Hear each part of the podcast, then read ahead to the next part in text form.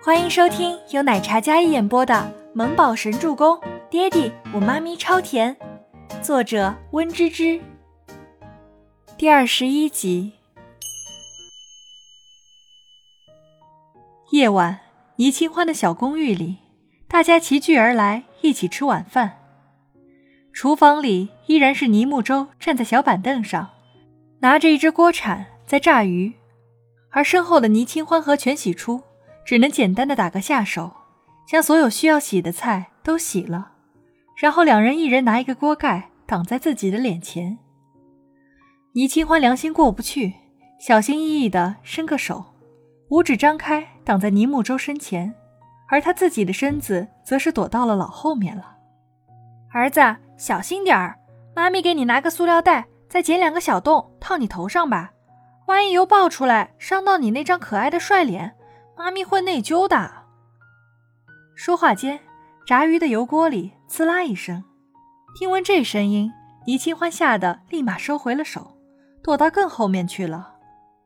倪木舟心里一阵无语，说好的保护他呢？这果然是亲妈才能干得出来的事儿啊！全喜星和温景逸两人来到公寓后，全喜星将行李箱放在门边，温景逸进去到厨房里。果然是小家伙在忙着做危险的事，而两位家长一人一个锅盖挡在脸前，生怕被油星子见到了。温景逸无奈地摇摇头，他穿着洁白的衬衫，将袖子松松挽至手肘，人温润如玉，气质金贵优雅，脸上总是带着浅浅的笑意，令人如沐春风。褪去白大褂的加身，此时简单的衬衫西裤。有种出尘的俊逸感，俊美的不像话。那干净修长的手指，简单动作，却也是相当的好看。你们两个出去吧，这里交给我和周周就行了。温景逸虽出身豪门，同时也是一位优秀的医生，但厨艺也是相当精湛。听见身后有声音出来，某两位立刻回头，然后点了点头。同时将锅盖放回原处，然后麻溜的跑出了厨房，站在门边看着一大一小在里面忙碌。温景逸进去将小家伙手里的锅铲接过来：“周周，我来煎鱼，你去调味儿，等会儿再交给你。”温景逸也是担心小家伙会被油爆，倪木舟将铲子放在温景逸的手里：“好。”倪木舟稳重的点了点头。然后走下小板凳，给温景逸让了一个地方，自己将小板凳挪到了一边。虽然稚嫩年幼，但是这样懂事的样子，看着门边两位老母亲，有些感动。全喜初说：“周周，你真棒，小妈咪为你打 call。”全喜初说完，拿着手机将一大一小在厨房里忙碌的画面定格。清欢，我觉得景逸哥是真的暖。你要不考虑一下？你看这画面一大一小，多温馨和谐呀！全喜初自从见到周伯言之后，比起被赶出全家，可能会失去争产业的机会，他更担心倪清欢与周伯言再次纠缠。要是再纠缠的话，等清欢恢复记忆了，他该怎么办？毕竟当年的事情，他也……全喜初故意小声调侃：“哎呀，你别闹！”倪清欢觉得温景逸这样优秀的男子，自然是有更加优秀的女孩来配的，而不是落魄、寒酸又坎坷的他。再起哄，我把你的香辣鱼全吃掉！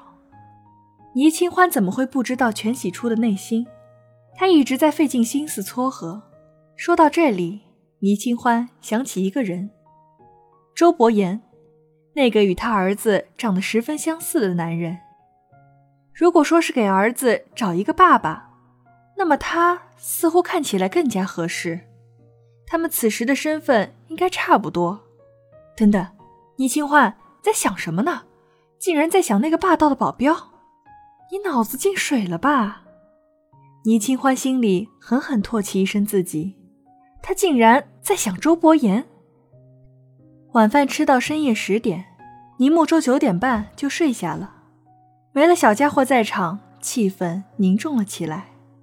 全喜初是打心眼里疼倪木舟，所以从不在小家伙面前展现半点负能量，哪怕是今天受了天大的委屈，他也依然笑嘻嘻的。倪清欢也同样，可此时只有四个大人在场，就随性多了。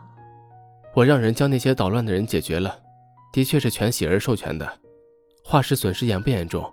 需不需要重新装潢？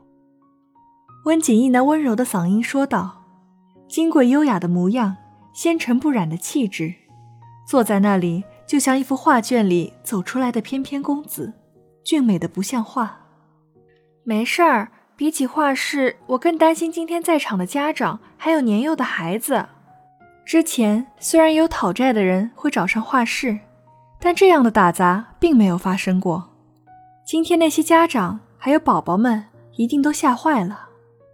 想到这里，倪清欢有些自责。明天我会登门拜访那些孩子们，给他们送点小礼物过去。倪清欢说道：“全希儿这个名字，在全喜初姐弟心里，那就是一个恶臭的代名词。”这个全希儿为了赶走我，真是煞费苦心啊！我走了不算，还要赶尽杀绝。全喜初气得捶了捶桌子，那张好看的小脸上一片怒色。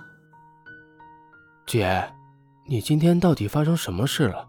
怎么会惹得老头子直接把你赶了出来？全喜星一直跟全喜初一条战线，他知道姐姐不易，所以他与全希儿母女也是水火不容。但是他是男孩，在他爸爸眼里，将来是要担大任的，所以就算他不是心爱的女人生的孩子，他在全家也是有地位一些的。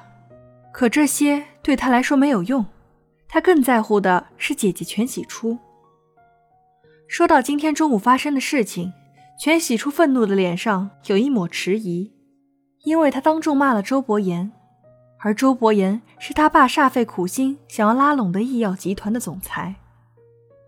周伯言已不似五年前无权无势，如今的他是人人想要攀附的商场新贵，资产千亿，产业遍布海内外，早就脱胎换骨，变成了无人能及的金字塔顶端的人物。全喜初想到周伯言那优雅金贵、冷傲无比的样子，就来气。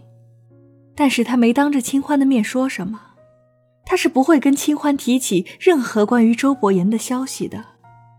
他已经失忆了，他不想让他刚爬出深渊又掉回去。本集播讲完毕，感谢您的收听，喜欢就别忘了订阅和关注哦。